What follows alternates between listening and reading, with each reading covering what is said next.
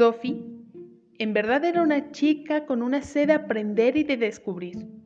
De cierto modo, quería ser inventora como Arquímedes.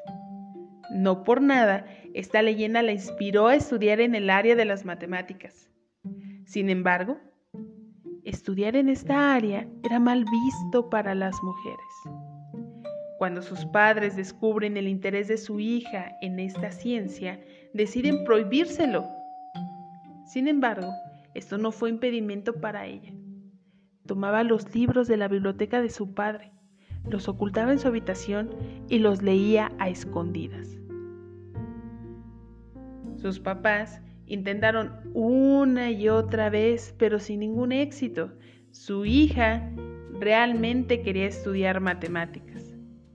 Ellos se dieron por vencidos, lo aceptaron y permitieron que ella siguiera este camino. A la edad de 18 años, Sophie consigue unos apuntes y ejercicios de un curso de análisis matemático impartido en la Escuela Politécnica de París por el profesor Lagrange. En esta escuela no se aceptaban las mujeres como estudiantes. Ella resolvía las tareas de este profesor.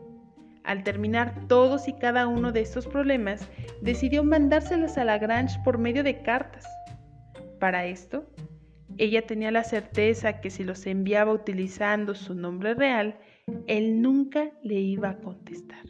De modo que firma las cartas con un antiguo nombre de un alumno de la universidad, Antoine Auguste Leblanc. Todos los problemas estaban resueltos correctamente. La forma en los que Sophie los abordaba eran originales, manejaba bastante bien el lenguaje matemático. Ella demostró un gran potencial, una pasión hacia el estudio de las matemáticas.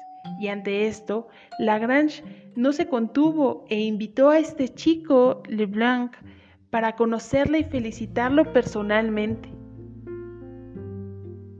Cuando se encuentran, y al ver que el joven Leblanc en realidad era una chica, él le insiste que continúe estudiando y escribiendo en esta área que indudablemente es excelente y muestra mucha pasión por ella.